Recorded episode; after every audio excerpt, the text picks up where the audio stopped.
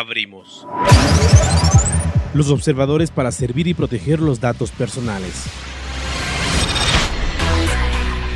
Un espacio de reflexión académica, aunque ligera, para incursionar en la inteligencia artificial, la biotecnología, el cibercrimen, la privacidad y la intimidad de los datos, las empresas fintech, la blockchain y los variados conceptos en los que se combinan la comunicación y la ciencia. La cuarta revolución industrial que nos está cambiando la vida. Una producción conjunta de las áreas de Derecho y Comunicación de la Universidad Andina Simón Bolívar. Presentada por el Observatorio de Cyberderechos y Tecnosociedad. Bienvenidos.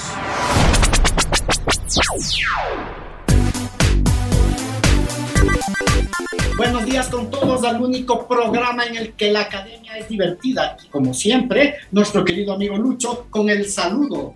Por favor, Lucho. Bienvenidos, queridos amigos, a una nueva edición de su programa Los Observadores. Nosotros observamos las tecnologías emergentes a la luz de las humanidades. ¿Qué tenemos por hoy, mi querido Watson? Oh, eh, voy, voy tras esta entrevista hace más de un mes con Berta Doria, una persona maravillosa, maravillosa ahora que le estoy conociendo ya en, casi en vivo y en directo, eh, pero además por unos videos de mujeres moteras en las que ella maneja la, la, red, que son fascinantes, me encantan, ¿no? Da ganas de subirse a una moto después de cada, de cada episodio, ¿no? Y no quiero decir más, como siempre, que esta edición de nuestro programa, querida Berta, por favor, preséntate, ¿quién eres? Mira, yo siempre me defino como una dominguera que va en moto cuando tiene tiempo libre que cuenta de ellas lo que le parece y lo que le hace sentir bien y que el resto del tiempo lo dedico a trabajar en, en mi empresa, a, que me encanta, que se dedica al marketing digital y vivimos dentro de Internet, básicamente. Desde que me levanto hasta me acuesto, estoy en Internet. ¿Y en, en Internet y en la moto? Sí. sí. cuando no estoy subida en la moto estoy en Internet y cuando no estoy en Internet es que estoy subida en la moto. Bien, y con esto vamos a la primera sección de nuestro programa. Interestelar. Extraños futuros que nos afectan, inteligencia artificial, biotecnología y otras novedades de ciencia y tecnología.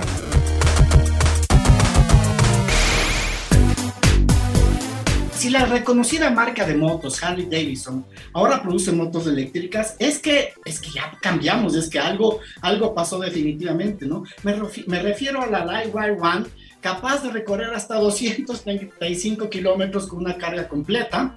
Eh, de su batería que puede cargarse en puntos de recarga rápidos y reponer del 0 al 100% de su batería en 60 minutos. Mientras que para completar del 20 al 80% necesitará 45 minutos y un costo de 21 mil, de, bueno, 22 mil 22 mil dólares. Tomen en cuenta que la batería eléctrica de, de mi bicicleta eléctrica se, ta, se, tarda unas cuatro horas facilísimo en, en, cargarse, ¿verdad? Entonces, comparen.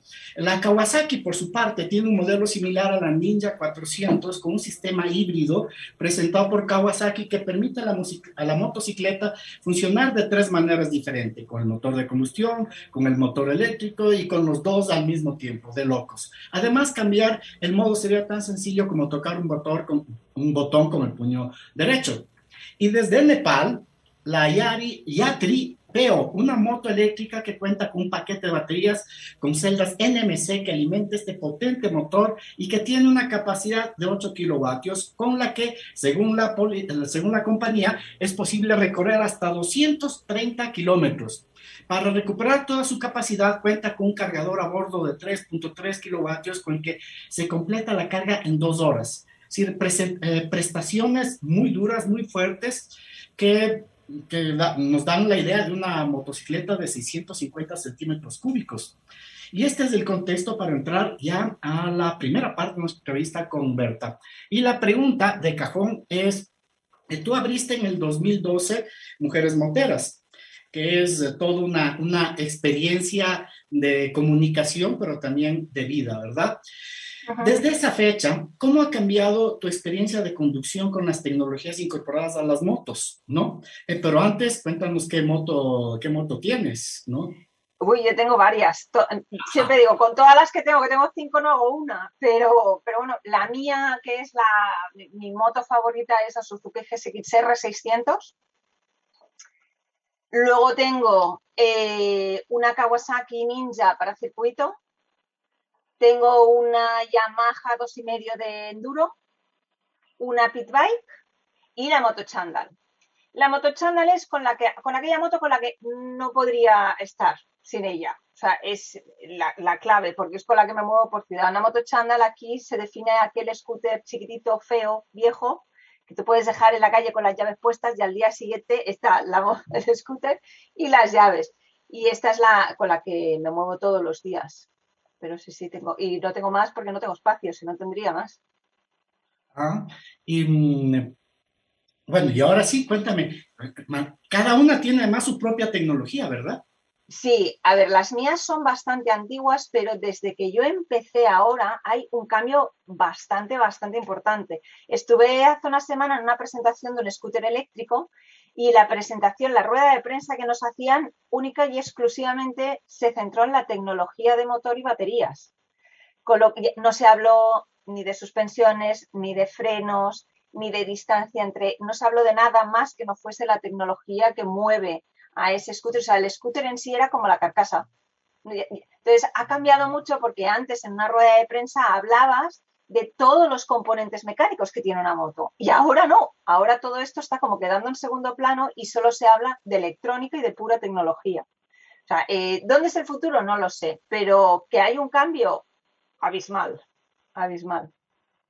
Y en las em, motos de combustión, ¿cómo está la tecnología?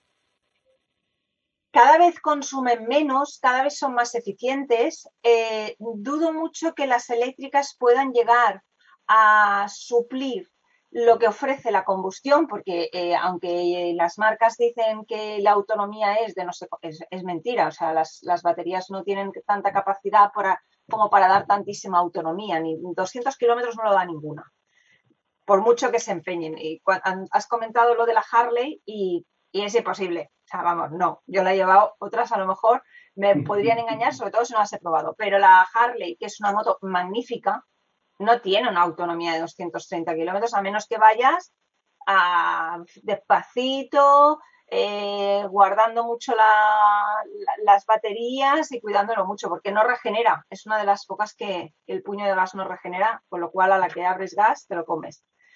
Entonces, la combustión no creo que llegue a, desaparecer, aunque aquí en Europa se está diciendo que sí. Y las marcas tendrán sus versiones eléctricas, sus híbridos, que es lo que ha hecho Kawasaki, está muy bien, empezar a pensar en, sistemas híbridos, y tendrán las eléctricas para todos aquellos que quieran eh, recorridos cortos, tengan capacidad de cargar las motos en su casa de una manera cómoda y no quieran eh, ningún tipo de combustible fósil o nada de eso. Bueno, pero me parece que tenemos en el futuro la posibilidad, porque todo va a depender de la batería, porque ya la tecnología del motor está cada vez, cada vez eh, más, ¿no? Entonces, quizá tengamos más carga regenerativa, quizá tengamos baterías que se puedan cargar, motos que se puedan cargar solarmente y qué sé yo, tantas posibilidades. Si ahorita la guerra es por la autonomía. O combustibles que no sean fósiles, que no vengan del petróleo, pueden ser sintéticos.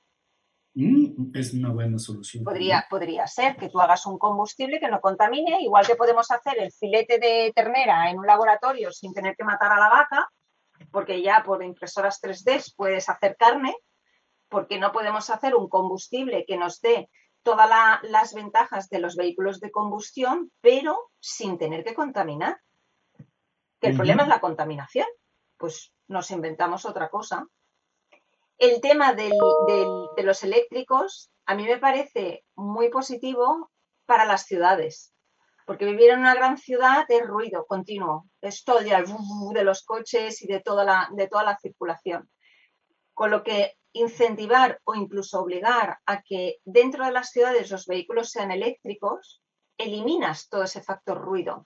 Esto lo descubrimos en la pandemia, que estábamos todos confinados en casa, no se movía nadie, salías al balcón viviendo en una gran ciudad y no escuchabas nada más que los pajaritos. Con lo cual el eléctrico aquí sí, y por eso una combinación entre motor eléctrico y motor de combustión con un combustible que sea totalmente orgánico, que simplemente no contamine, es para mí el futuro. Eh, en parte creo que, esa, eh, que, ese, que ese sistema eh, atrae mucho no sé si tanto por el poder como por el sonido, o qué, qué, te parece, porque una amiga mía se subió a la moto eléctrica conmigo y me dijo, es horroroso, es que parece que no estoy en la moto, no, no, no suena. Los, los, moteros, no sé cómo los llamáis allí, porque en algunos, unos países hablar de moteros es, significa otra cosa, pero al menos los que vamos en moto por pasión, el sonido como que nos pone cachondos, básicamente. O sea, es como, ¿cómo suena esta moto? Lo primero que uno hace cuando compra una moto es cambiarle el tubo de escape. Da igual los frenos, da igual la suspensión. Primero el tubo de escape, que suene más, que suene mucho. Entonces, claro, eso el eléctrico no lo tiene, porque el ruido que tiene así como de turbina, bueno, tiene su, encanto si imaginas que estás en un entrón o, o, yo qué sé, en el futuro, pero no tiene la misma gracia. Lo, lo que tienen muy guay las eléctricas es la aceleración, que el puño es todo nada. O sea, cuando acelera, una combustión no te acelera tanto. El sonido nos acostumbraremos, a todo te acostumbras. O sea, si es por eso. Como anécdota te cuento que aquí también se dice moteros y moteras, ¿verdad? Pero nosotros tenemos el maíz cocinado que le llamamos mote. Entonces, una motera es alguien que vende mote. ¿verdad? Pero sí, eh, eh, eh, está, bien, pero es muy divertido esa, esa parte, ¿no? Lucho, no sé si quieres añadir algo. Esta, primera vez que lo oigo tan calladito a Lucho, es, lengua picante y mírale tú, ay pobrecito, sin pues nada. Es que vamos a mi sección, la sección 2. Em, una, antes, antes de cerrar, una, una pregunta más por, por, este tema de lo eléctrico, ¿no? ¿Cómo fue tu, tu experiencia de conducción de la, de la Harley eléctrica? Fue un, un conjunto de sentimientos encontrados. Estéticamente me parece la Harley más bonita que he visto nunca. Me parece increíble el diseño que tiene, todos los detalles, cómo está acabada. Es para mí perfecta. A nivel de conducción tiene una aceleración supersónica que parece que vaya a salir catapultado. O sea, maravilloso. Y el ruido también es muy interesante porque suena a turbina. Hay algún eléctrico que prácticamente no lo oyes y en este caso sí, y es eh, diferente a la combustión, pero es como emocionante, es bonito, es un, un sonido propio que han conseguido. Pero en cuanto a moto, la autonomía es un desastre. Si eres una persona que quiere hacer una carretera de curvas y divertirse con la moto, mm, llegarás a los 100 kilómetros de autonomía, no mucho más. La carga rápida la puedes hacer, pero no siempre. Tendrías que hacer cuatro cargas normales por cada una que hagas rápida, con lo cual te pasas el día cargando la Harley y pesa como un muerto, literal. Y además vale un dineral. Entonces es como, por un lado, me gustó mucho la experiencia porque creo que Harley ha desarrollado una moto fantástica, pero, pero por el otro lado, tiene unas carencias que a mí no me motivarían a tener una. Porque, ¿qué hago con una moto con la que solo puedo hacer 100 kilómetros, que voy a tardar 6 horas en cargar? Se me hace mucha bola y vale lo que vale. Claro, es que por eso creo que, bueno, como primer paso, como primera apuesta, bien. Pero Una, la primera pregunta técnica de la entrevista. Cuando curvas con una moto eléctrica, una cosa que puedo quizás solo la, es, es mi, mi, inexperiencia, pero cuando estás con una moto de combustión y tú estás en una curva pequeña y cerrada, ¿no? Digamos, la inercia del motor te mueve la moto y te permite seguir. Con la moto eléctrica, ¿no? No hay esa inercia, se corta la energía inmediatamente y si es que no la manejas con cuidado, se, se te vira la moto. Depende de si tiene modos de conducción, según el modo de conducción, ese motor te retiene mucho más o mucho menos. Yo casi todas las que he llevado tienen varios modos y hay modos de conducción donde el motor no retiene nada y entonces te vas largo y otros modos de conducción en que realmente corta mucho y, enseguida te frena. Es cuestión de tomárselo con calma porque cuando te subes una eléctrica tienes que concienciarte de que te estás subiendo una eléctrica y las dinámicas van a ser distintas. Y los pesos también, porque un motor de combustión no pesa tanto como, un, como unas baterías. En función de dónde estén colocadas, te va a cambiar mucho la conducción en curvas de esa moto. yo siempre recomiendo es póntelo en un modo eh, suave, un eco, un modo que te permita que no te dé demasiada potencia y que te retenga lo normal. Y a partir de ahí, cuando le cojas los pesos y el truco, pues ya empiezas a jugar y lo, y lo cambias y te pones otros modos. Pero hay que tener cuidado porque es verdad, la, la respuesta del motor cuando cortas gas es diferente de la combustión. Sí, sí, yo ya me fui de oreja. No sé si alguien dicen así, aquí sí. de oreja, ya sabes. Entonces yo ya me fui de oreja justamente. de hecho, la Harley, que yo recuerde, tenía cinco modos de, de, conducción, o sea, cinco tipos de configuración. Eran eh, tres que te venían predefinidos, otro que te lo configurabas tú y el otro era si te atreves. O sea, ese ya ni te lo explicaban porque era una configuración que literalmente te podías poner la moto por sombrero, porque era todo, nada, todo, nada. me hizo mucha gracia en la presentación porque nos explicaron eso. Me dicen, no, no, el quinto modo de conducción, este último ya es si, si tienes cojones. Listo, y con esto vamos a la siguiente sección de nuestro programa. Es 4 Beta 24 de Base España. Tienes derecho a permanecer callado. Ahora, informamos para prepararnos frente al cibercrimen y proteger nuestros ciberderechos.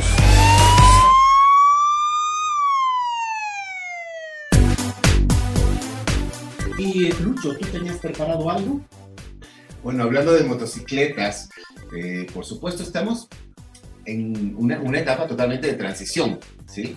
El Internet de las Cosas, lo que es el Edge Computing y también pues esta nueva manera de recibir internet directamente de la órbita geoestacionaria, por ejemplo, con el proyecto Starlink, que eh, de alguna manera pues abre la pauta para que ciertos, em, yo diría ciertos eh, vehículos como las motocicletas también puedan incorporar, por supuesto, esta tecnología, conectarse a Internet y, por supuesto, a la vez, a partir de ciertos modelos de entrenamiento de, de, Machine Learning, por ejemplo, pues puedan ser autónomos en algún momento.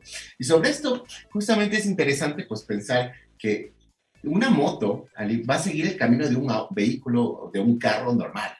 Es decir, primero pues eh, pensábamos todos, ok, el carro, ¿cómo puede ser un carro autónomo? Comenzamos con los con los trams autónomos. Me parece que el primero fue justamente el norte de Francia en, eh, en los años 90. Pero obviamente el trencito iba por el carril, ¿verdad, Berta? Es diferente. Después tenemos los carros, ahora tenemos en Corea del Sur, por ejemplo, hasta un pueblo solamente para probar estos carros inteligentes que ya son autómatas. Pero este concepto hace unos años, pues pasa a las motos también. Eh, la primera versión fue una BMW, según lo que he leído, una BMW justamente que es autómata. Y ahí yo me ponía a pensar, Berta, a ver, por supuesto nos exponemos ya a todos los peligros de que te hackeen la moto y te hagan chocar a propósito, por ejemplo, ¿no? De ya la seguridad entra a ser algo también fundamental. Aquí también la protección de datos, por supuesto, porque la moto va a ser como un Fitbit para ti. te va a tomar todo, hasta te puede tomar el pulso cuando estés acelerando. Pero sobre todo, yo lo que quisiera preguntar a ti como experta en este tema es, ¿no es de alguna manera una contradicción tener una moto autómata? Porque la gente que maneja moto lo más interesante es la experiencia de manejar la moto. Es decir, o de pronto habría que dividir gente como tú que realmente le siente a la moto, le siente a la aceleración, le siente a la carburación, y la gente que solo quiere para hacer delivery, por ejemplo.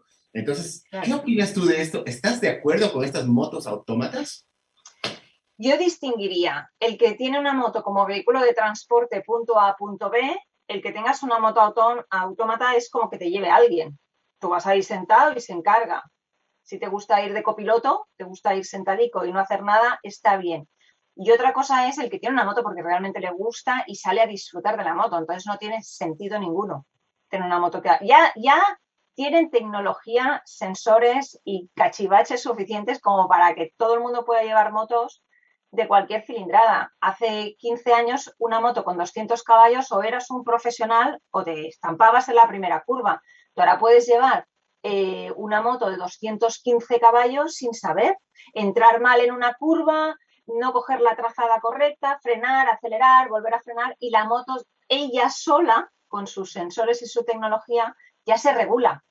Ya se encarga de, bueno, aquí me has frenado mal, pero entonces endurezco la suspensión de delante para que no hunda tanto, luego Todas esas cosas ya, ya, hay un poquito de tecnología, que digo yo, eh, para que un tonto pueda llevar una moto grande, una moto potente. Que sean autómatas. para que Gonzalo pueda. Para que, para que Gonzalo pueda, creo que dijo. esto ya, esto hace muchos años cuando BMW se inventó el telelever y el paralever, que eso es eh, para tontos, o sea, es yo freno fuerte y entonces la propia moto no deja que se hunda la horquilla delantera para que quede como mucho más recta y sea mucho más fácil de entrar en curvas. Es, eh, no sabes ir en moto, te compras una BMW, que lo hace todo por ti. Entonces, eh, para mí, eh, resumiendo, una moto que vaya sola, yo que voy en moto por pasión, me parece un absurdo. Es, las marcas a veces hacen prototipos y hacen vehículos para demostrar su tecnología, para, para sacar pecho. Soy capaz de hacer esto. ¿Qué está de moda? ¿Los vehículos autónomos? Pues yo hago uno.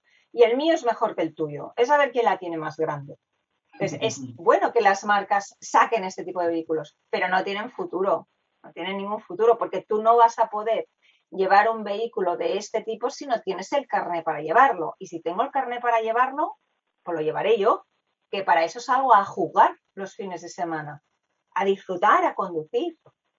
Claro, de pronto, ¿qué opinas tú? Eh, hay esta tendencia también en Europa, ¿no es cierto? Ahorita de comprar muchos carros eléctricos, como estos Citroën chiquititos que parecen un refrigerador. Sí, no sé si, supongo que en España también ya llegaron. Entonces, em, por ejemplo, en Francia, eh, tú tienes, eh, si es que el vehículo no acelera más de 60 kilómetros por hora, no necesitas una licencia como para vehículos Sportman. Pero, en cambio, porque se, asume que es básicamente como manejar de pronto un triciclo o una bicicleta. Es básicamente eso. ¿Ese será el rol realmente de estas motos autómatas de pronto? Es muy complicado decirlo. Eh, pero entonces solo tendrían cabida en las ciudades y yo no sé hasta qué punto con el caos de una ciudad tiene sentido que no la conduzcas tú. Aquí, eh, al menos en España, si son ciclomotores de 50 centímetros cúbicos, con el carnet de coche ya puedes y con una licencia también, no hace falta que tengas carnet de moto. Y están las motos sharing que tú las pagas por minutos y cualquiera puede coger una. Así nos va, que tenemos una de accidentes que es alucinante. Si encima ¿Te lleva la propia moto? a ver, Ron, estás muy pesado. ¿eh? Este es el youtuber. Este es el que sale en los vídeos. Entonces, cuando va una cámara ya dice yo, yo, yo. Estaba preguntando por los gatos. No, no creo, pero en ese contexto entonces estamos de acuerdo, porque para mí, o sea, tienes el eléctrico y tienes piloto automático, lo cual ya quiere decir que hay un entrenamiento detrás, ¿no es cierto? A la final, eh, yo creo que aumentaría los accidentes también, porque el sentido común no solo es el hackeo, puede ser un problema de mantenimiento. ¿verdad? Bueno, es que todo, cuando hay electrónica de por medio, te puede pasar cualquier cosa. Una interferencia, es que mil historias. Al final, cuanta más electrónica lleva una moto, más difícil es de entenderla, más fallos dan. Es que muchas veces me dicen, es que me compran una moto y no para de fallar y no le encuentran el fallo. Es que, bueno, pues porque lleva muchísima electrónica y la electrónica es así. Si es que cuántas veces no te funciona el ordenador y hasta que no llamas al informático el ordenador no funciona tienes que llamarlo y a ser posible que venga y que el informático cuando lo tienes aquí te diga, pero tú le has dado al botón, sí, espera que le doy, le da y ya está, se ha solucionado el problema. Pues con las motos, cuanta más electrónica nos lleva, pues pasan esas cosas que fallan. Bueno, hay, hay algo que es importante y es que esta experiencia de, desarrollo de tecnología vale como eso, como experiencia, es decir, no necesariamente lo hacen para que funcione, sino que eso les da ideas para generar otros procesos tecnológicos. Entonces eso también tiene otro, otro fin. No sé, para mí, yo te digo esta yo soy guitarrista. Para mí es como coger básicamente esos juegos de Guitar Hero y, decir que es lo mismo. Algo así me parece. Y yo cuando salí Guitar Hero me sentí insultado como guitarrista. Por eso te hacía esta pregunta realmente. bueno, sí, sería un poco así. O sea, eh, aquí entraríamos en el debate de si ir de copiloto te hace motero o no. ¿Eres motorista si vas de copiloto? las personas que van de copiloto se sienten súper motoristas. No les digas que no lo son, porque aunque no conduzcan, son lo más motorista del universo. Pero para los que conducen, a veces los que van atrás no lo son, porque no viven la experiencia. Es, vas sentado, ya está, no te mueves, no haces nada. Que lleves una moto que vaya sola, Si eres moto, es que no, no tiene ningún sentido. Pero yo cojo un Uber, no sé. Es que es que es lo que les digo, o sea, eh, eso es por la tecnología, no tanto por, Sí, por sí, esto, estoy de acuerdo con eso. por la experiencia tecnológica. Sí. Eh, y bueno, y en este, en este mismo contexto de las experiencias, em, yo, yo después de verte en muchos de los videos pensaba cómo eso ha afectado tu personalidad, cómo, cómo te ha afectado tus relaciones, cómo te ha hecho sentir esta, esta vida de la moto. Vi un accidente que tuviste. o sea, Bueno, sí. uno, sí. uno piensa que conoce más de la vida que tú misma, tanto verte en los videos. Eh, bueno, la- los, eh, independientemente del accidente, el tener una moto y salir a disfrutar con una moto te vuelve más sociable, porque inevitablemente conoces gente, haces grupos, te relacionas con gente que tiene la misma pasión y no sé si es que te vuelve más simpático, pero más sociable seguro, porque yo era, siempre he sido un poco antipática, la verdad. Y bastante, de estar bastante en casa. No, no soy una persona que esté todo el día por ahí fuera, sino yo me puedo pegar tres días en mi casa tan feliz y no salir para nada. Entonces, eso me ha cambiado porque, claro, me paso el día fuera, me paso el día con gente y, y me ha vuelto como mucho más abierta a todo el mundo. Inevitablemente. Eh, ¿cómo, es, ¿Cómo es viajar en moto en fríos, fríos extremos? ¿Qué sé? Bueno, Ah, ahora ya no es como antes. Hay equipación fascinante. Hice una, un evento hace justo antes de la pandemia, a principios de 2020, que fui a Motauros, que es como pingüinos, es un evento invernal que se hace en una de las zonas más frías de España y a lo mejor pues fácilmente pueden estar a 10 grados bajo cero, una cosa así, y es un evento de fin de semana. Y me crucé toda, el- toda la península para ir al evento. Eh, y además coincidió con una tormenta de estas de viento y nieves y tal. Si vas con una buena moto que te protege, en este caso iba con una Ducati Multistrada con sus puños calefactables y una muy buena equipación, bueno, se lleva, no hay problema. Ahora, una moto que no lleve ninguna protección al aire y un traje de piel, te quieres morir. Es, es insoportable. Eh, y sobre, eh, voy a ir con tu permiso a algo un poco más personal, porque he visto que en los videos no, no te preguntan sobre eso mucho, ¿verdad? Entonces dije, yo voy a aprovechar. Y es em, tus relaciones con los no moteros, ¿no? O sea, con alguien que le, eh, le gustas o te agrada, pero de motos nada. ¿Cómo te ha ido? Eh, no es fácil y no muy bien, la verdad. Porque eh, pasan por dos fases. La fase de me voy a sacar el carnet, me voy a comprar una moto, me voy a comprar esta moto que es la más grande del universo, eh, no hace falta, puedes tener otro hobby, no hace falta que tengas el mío. O sea, podemos compartir unos ratitos y luego yo me voy en moto con mis amigos y tú vete a con lo tuyo. Esa es una fase. Luego, cuando ya se dan cuenta de que, a ver, si no te gustan las motos, ¿para qué coño te vas a sacar el carnet? Y además, eh, no, no voy a ir contigo, o sea, yo voy a tirar. Te espero en, la, en, el cruce. Eh, entraban en la fase de, ¿ya te vas otra vez en moto? ¿Con quién vas a Ah, con tus amigos. Aquí en España ya somos muchas chicas las que vamos en moto, pero cuando yo empecé éramos 15 y la única chica era yo. Entonces, como que eh, la persona que se estaba quedando en casa y yo iba con mis amigos en moto, lo pasaba fatal. Entonces, eh, tengo poca paciencia. Yo estuve 11 años viviendo con una persona de la que acabé muy harta y ahora tengo muy poquita paciencia. Así que tiene que, le tiene que gustar o bien las motos o tiene que tener otro hobby, el que sea, que le apasione de verdad, porque entonces sí lo entiende. Entonces sí entiende de, mira, a mí me gusta bucear, soy un fan del buceo, yo no buceo, puede entender que él esté con sus amigos buceando y que yo esté haciendo otra cosa. Pero si no tiene un hobby, es un desastre. Y eh, sí, veo que, veo que hay muchas mujeres moteras en todas partes. La pandemia creo que empujó este, este tema. En Ecuador tenemos una situación complicada con el tema de las motos. Em, yo, complicada en buen sentido y en mal sentido. En buen sentido porque muchas mujeres migrantes, eh, tenemos mucha población venezolana aquí, pues para sobrevivir, para movilizarse por economía, pues han comprado muchos scooters y, y motos, motos en general pero eh, también, también me parece que lo estamos haciendo sin la previsión y las seguridades que a veces por economía, pero a veces simplemente por falta de previsión, ¿no es cierto? Entonces me parece que ese tema, que ese tema lo vamos a, a, conversar un poco en la siguiente parte más a profundidad, pero no sé si quieres decir algo al respecto. El, cuando en una, en una ciudad o en un país empiezan a florecer eh, las motos como medio de transporte, hay que tener mucho cuidado, se tienen que regular, porque mm, al principio los, los errores de juventud es no ser realmente consciente del riesgo que hay en, las motos. Son muy bonitas, son muy disfrutonas, eh, van bien para la salud mental, todo lo que tú quieras, pero son hiper peligrosas. Una caída absurda a 30 kilómetros por hora, si no llevas un casco, te puedes matar.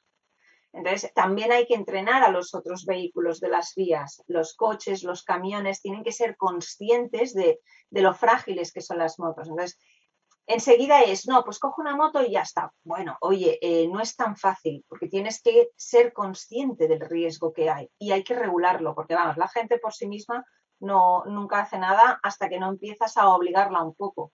Y los, eh, los gobiernos tienen que poner de su parte, de establecer unas normas, hacer una concienciación del resto de gente de todo lo bueno y todo lo peligroso y malo que tienen las motos, para que la sociedad lo entienda, lo asimile y, mm, por supuesto, se, se regule mejor el tráfico y la seguridad de las personas. Acá es eh, eh, común ver eh, hombres y mujeres, eh, me llama la atención uh, en los dos casos, con chanclas, manejar motos de todo tipo. a mí también pasa, ¿eh? Es, Eso Descalzos. Yo he visto descalzos. Hay gente que maneja descalzos la moto. Descalzo lo aprendes una vez. El día, perdón, el día que tienes que poner un pie de emergencia porque te ha patinado una rueda o porque has hecho una frena de emergencia o porque te ha pasado cualquier cosa y pones un pie descalzo en el suelo, ese día te quedas sin pie. Yo de mi accidente, eh, cuando choqué contra un coche y me cayó la moto encima y me quedó apoyada sobre la pierna el tubo de escape. Llevaba eh, sotomono y el mono de piel y estuve, pues no sé, 30 eh, segundos, un minuto, me hizo un agujero en la pierna, tengo una cicatriz así enorme porque el tubo de escape al rojo vivo. Si hubiese ido en leggings, que esto está muy de moda ahora, lo veo y me, hierve la sangre, eh, eh, no tenía pierna. Directamente. Entonces la gente no lo entiende. Voy descalzo. Bueno, hasta el día que pongas el pie en el suelo. ese día, como te vas a quedar sin pie, ya no te pasa más. Sí con chanclas, pantaloneta, bermudas, en camiseta, con el casco levantado la, la, la visera. O, en el brazo, o llevar el casco en el brazo. con el bebé en la mitad, ¿eh? También hay mucho se ve eso.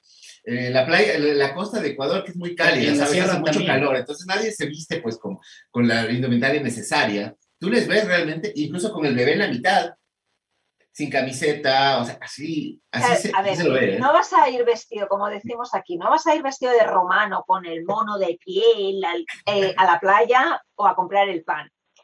Pero hay un mínimo. Una cosa es en verano, eh, pues bueno, como mínimo llevo guantes, chaqueta de protecciones y a ser posible un poco larga. Y mira, si las rodillas y las pantorrillas van al aire y zapato cerrado, pues si te caes eh, tendrás una herida buena, pero no te vas a morir. Ahora, si todo tú vas eh, sin ropa, las quemaduras que te puedes producir pueden ser mortales fácilmente. Es que no es una cuestión de que te atropellen o que te rompas la cabeza. Es que solo con que te quemes una parte importante del cuerpo ya está. La infección que se genera por el asfalto es suficiente. Entonces, hay que encontrar el compromiso. ¿Qué es lo que estoy o voy a hacer con mi moto? Qué equipación necesito para ir adecuado a ese entorno. Pero siempre, como mínimo, una chaqueta y unos guantes. Pues, y el, y el casco integral puesto, claro, porque si lo llevas en el brazo, pues para eso no lo lleves. Bien, y con esto vamos a la siguiente sección de nuestro programa. Tecnomúsica y Tecnocine. Un momento para escuchar la tecnociencia que vemos en el cine y estuve buscando películas de mujeres moteras y hay algunas muy interesantes, pero la que me pareció perfecta fue eh, Matrix recargado con Carrie Ann Moss, que ya te veo que, le, que, te gusta y eso me agrada, Berta, la, nuestra conocida Trinity, que conduce una Ducati 995 que puede alcanzar 295 kilómetros por hora y que según la página de Sensacine eh, que según palabras de, de Carly, dice, no soy una motociclista muy experimentada, me entrené con una moto pequeña y luego con una moto más grande y luego con otra más grande, parece que se va a ser mi caso, esperemos, para salir de, de, de tonto.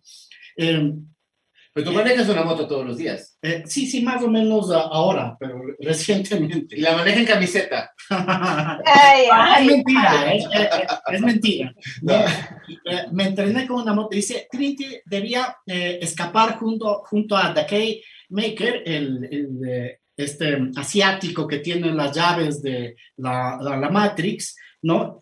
Y un eh, programa de computadora que hacía crear accesos directos, directos a la Matrix, explicaba, ¿no? Pero lo que ella dice es que era una enorme responsabili- eh, responsabilidad moverse con alguien detrás, ¿no? Y que la escena le hizo ella que fue extremadamente eh, difícil. A mí me fascinó porque yo pensaba, parecía en la película que ella realmente manejaba, pero nunca sabes si, si alguien está manejando realmente nada en una película, ¿no? Pero sí, la escena es fantástica y ella, en verdad, para nuestra audiencia, en verdad, maneja moto.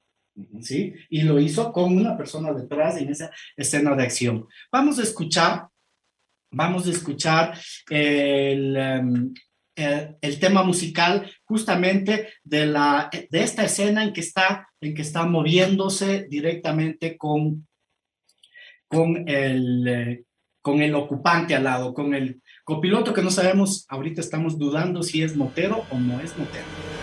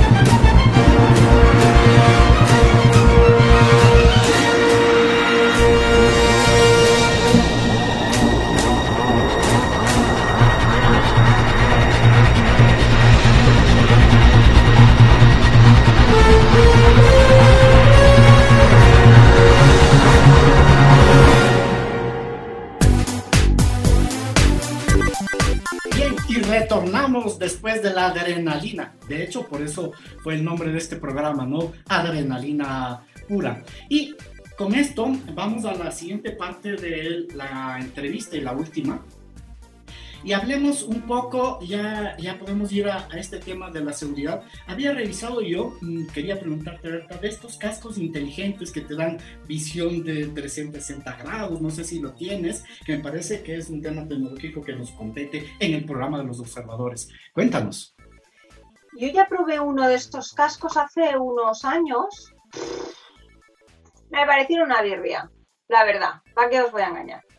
Eh, me pareció que la idea es muy buena porque te da un extra de visión, sobre todo por detrás, que a veces los retrovisores de las motos no, no, muestran muy bien lo que tienes detrás y el casco te permite nuevos ángulos, pero eh, luego el casco en sí, que me tiene que proteger ante un accidente, eh, era mediocre. Es pagar mil, eh, mil o yo qué sé, lo, lo, que valían, pero vamos, casi todos se acercan a los mil euros por un casco, por el hecho simplemente de llevar cámaras integradas que lo tengo que cargar, no me compensa, no me compensa. Son buenas ideas, pero se tienen que desarrollar más, bastante más. Bien, y em, con respecto a, volvamos un poco a este tema de las protecciones, que me parece importante acá en Ecuador, especialmente para las mujeres moteras. Tú en un programa eh, comentabas de esto, de que al menos una doble A, ¿verdad? Y eh, una chompa doble A, quiero decir, eh, un, una chaqueta doble A. Eh, yo estuve averiguando, fíjate tú, y me hablaban de una versión japonesa más económica que cuesta unos 300 euros, acá como unos 350 dólares, y me decían que es una buena protección, que es una buena imitación de la eh, Daini, me parece que es la, la, la, marca, ¿no? Entonces me parece que, eh, que si tú manejas un, un scooter, una moto moto para la ciudad, ¿qué, qué, recomendarías particularmente a las mujeres? Para, para, moverte por ciudad a 30 kilómetros por hora, 40 kilómetros por hora, no necesitas eh, irte a, un tope de gama, que si tienes el dinero y te apetece y te lo puedes comprar, fantástico, pero si no, no es necesario porque eh, la caída que puedes tener es a una velocidad que una prenda que sea simplemente correcta te va a cubrir y te va a dar el servicio. Eh, lo único que tienes que mirar un poco es que eh, la marca que te lo está ofreciendo tenga ciertas garantías de, calidad. No necesitas irte a una que realmente esté súper mega homologado, pero sí que te dé garantías. Yo ahora he hecho un contenido sobre los airbags para motos, que aquí se está empezando a mover mucho y a poner muy de moda. Eh, y tenía delante mío dos airbags. Uno muy bueno, homologado por la Unión Europea y, bien hecho, y otro chino comprado en Amazon, eh, que también me lo habían puesto como que era buenísimo y era para tirar a la basura directamente. O sea, no te lo pongas, para ponerte esto es que no vayan, no te lo pongas. A ver, mejor llevar ese airbag malo que no llevar nada, claro. Mejor llevar una chaqueta mala que no llevar nada, claro. Que vas a moverte por ciudad o te vas a ir a la playa o eh, simplemente a dar una vueltecita, ¿Puedes ir con una chaqueta sencilla que lleve una protección normalita? Sí. ¿Que te quieres ir a hacer el cabra, eh, a correr? No puedes ir con una cosa mala. Eh, voy a ponerme a 200. No vayas con una chaqueta mala. Tenía una vez en una salida en grupo un chico que me decía, mira, me he comprado este mono de piel, eh, me lo han hecho a medida, me has costado 200 euros. Digo, digo, muy malo. Dice, no, porque es del mismo que le fabrica no sé qué marca, tal. Se cayó saliendo del restaurante por neumático frío a 60. Se salió y se le abrió la costura del mono de todo el brazo. No se hizo nada, pero se le abrió, digo, pero, pero no, es una mierda. O sea, tíralo. Que te has caído a 60 y se te ha deshecho. Claro, te caes a 150 y te, desintegras. Claro, no, puede ser. Entonces, si quieres ir en mono a la oficina y vas a hacer 500 metros de ciudad, pues póntelo. Ahí sí. Pero cada cosa tiene su entorno. Que me he comprado un scooter para moverme por ciudad y voy despacito y ya está. Hay ropa urbana sencilla, barata, que está bien hecha. No sé qué marcas tenéis aquí, pero aquí para chicas hay mogollón, muchísimas cosas. Puedes ir estilo custom, estilo casual, eh, más, más cool. O sea, tienes un montón de opciones y de muchos precios también. Por 50 euros tienes chaquetas para moverte por ciudad bonitas. Has visto, no sé si has visto en, eh, no sé si, tienes Netflix, eh, no estoy haciendo publicidad, pero es porque hay una serie ahí que se llama El, el glotón y el peludo, de dos, de, dos chicos que recorren Corea, eh, Corea en, motos, ¿no? Están en protecciones y que me pareció fantástico. No sé si lo has visto. No, ya, ya, la buscaré. Yo también tengo Netflix. La, la, es, eh, yo digo, es una serie muy mala, pero de las mejores malas que he visto, ¿no? Es el como entretenida. Pero cada uno tiene sus fricadas. Sí, sí, sí, recorren, eh, la, recorren todo el, el, país y cada parada es una comida deliciosa. De hecho, ese fin de, uno, un fin de semana me dediqué a cocinar co, comida coreana porque ya no aguantaba más de los antojos. Iban, iban en diferentes motos, probaban diferentes motos, ¿no? Estaban sin protecciones y justamente una una de esas, una de esas escenas, el, el, el, peludo, ¿no? Que se viste increíblemente, deliciosamente, ¿no? Se viste con traje, con faldas y cosas de esas, pero estaba vestido con, un, una especie de abrigo largo y se le enredó en la, en la moto, ¿no? Y, y, él dice, me dijeron que no usara un traje largo, ¿no? Me dijeron, pero lo, lo hice, ¿no?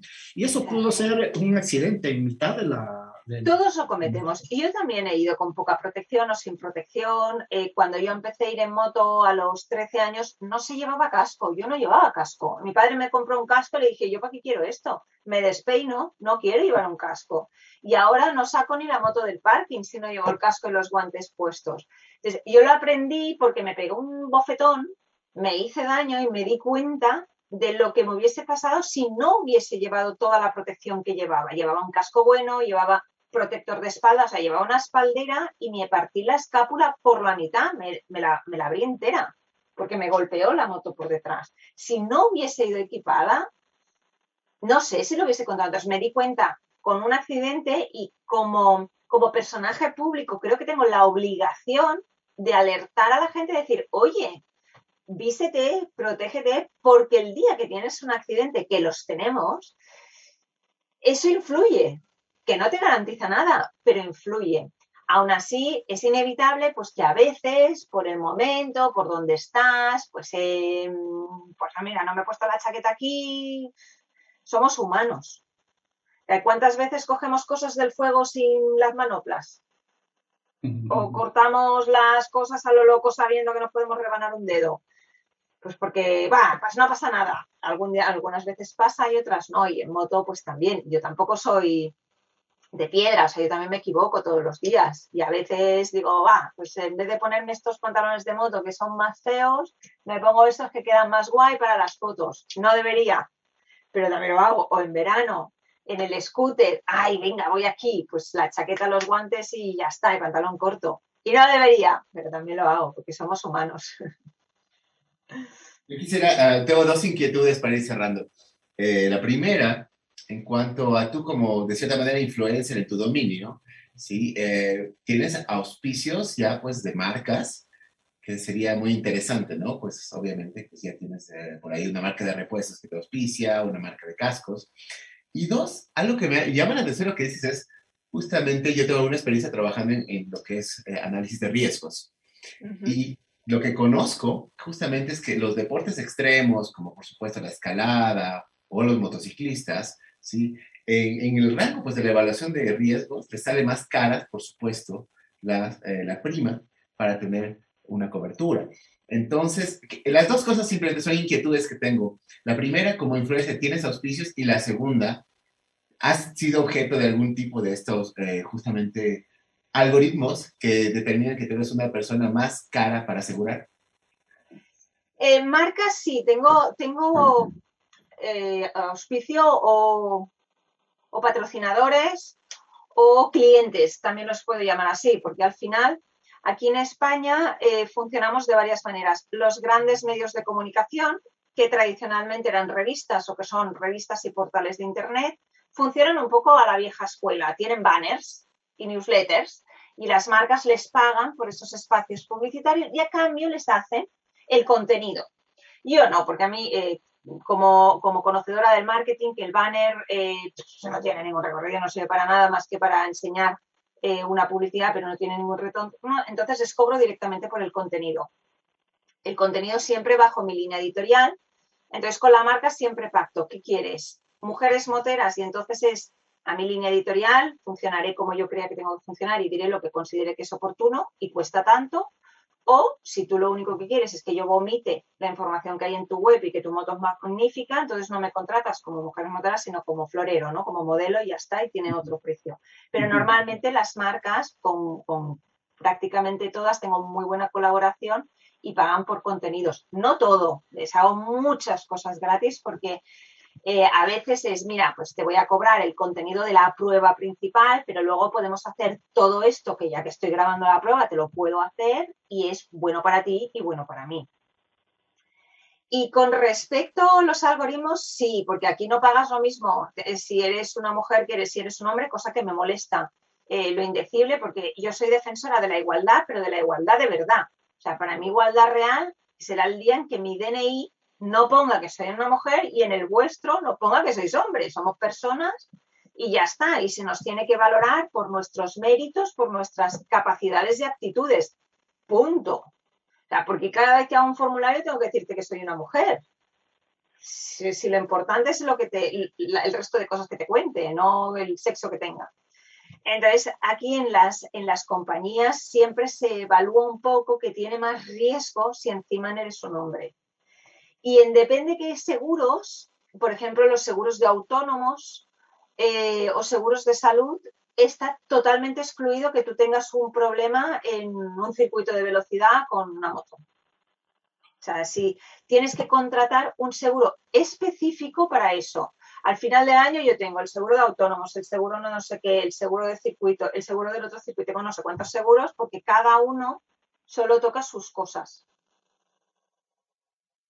Y a, propósito de esto de los, de los seguros, em, tú estás con, con, otras, con otras mujeres y sales mucho con, um, con mujeres moteras ¿Y cómo es, cómo es esto de, de, las, de los seguros? Ah, también ah, se ayudan en el, tema, en el tema de información, las relaciones.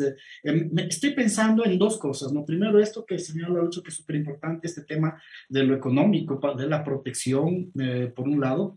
Y lo, lo otro es este respaldo emocional que significa el grupo de moteras. Vi ahí un en uno de tus videos que hubo, había una chica que tuvo un problema grave y salió todo, todo el equipo de Monteras a apoyarle y eso cambió mucho. Me gustó mucho ese... Ese, ese me cambió a mí.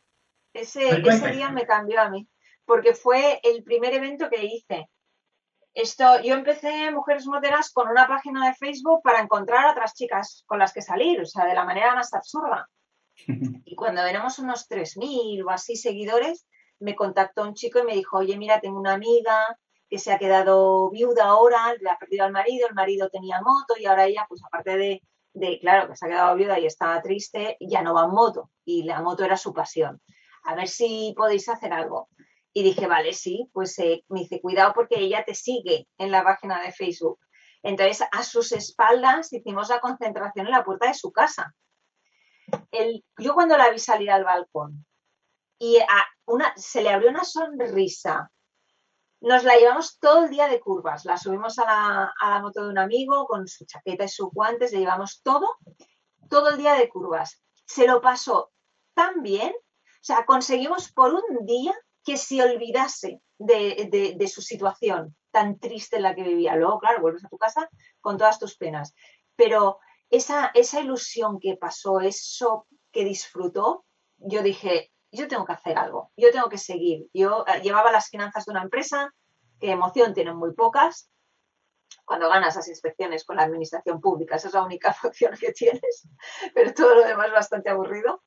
Y me di cuenta que quería seguir por el camino de mujeres moteras. Ese vídeo que, hicimos de aquel día es uno de los, de los que recuerdo con más cariño, porque fue mi, mi clic. Y con este, y respecto a este apoyo económico, no sé si es que eh, se asesoran para los seguros, porque finalmente em, cada vez deben reunirse más, moverse más, pero también se incrementan los riesgos.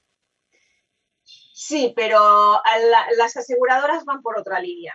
Ellas pasan bastante, eh, eh, siguen haciendo sus trucos, eh, que es algo que yo siempre me enfado mucho porque te camuflan parte de la información, no te dejan ver las pólizas hasta después de firmarlas, porque si la contratación es telefónica, la teleoperadora o el teleoperador siempre te, te, adorna la película de una manera que parece mucho más atractiva de lo que es y luego te lo encuentras el día que tienes un problema.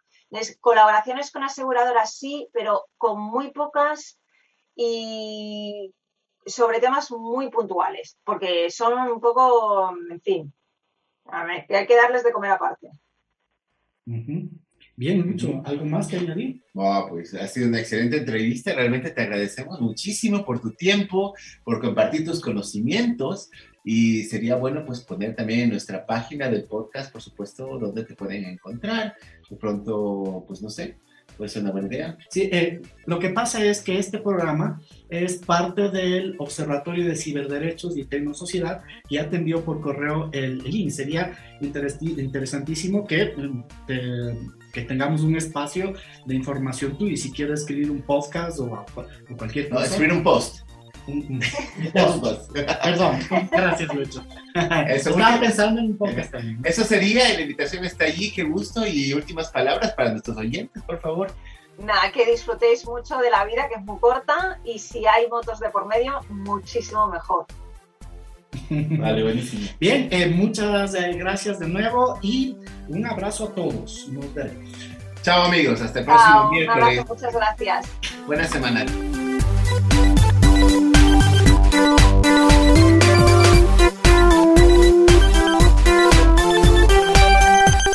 Cerramos. Cyberderechos y Tecnosociedad.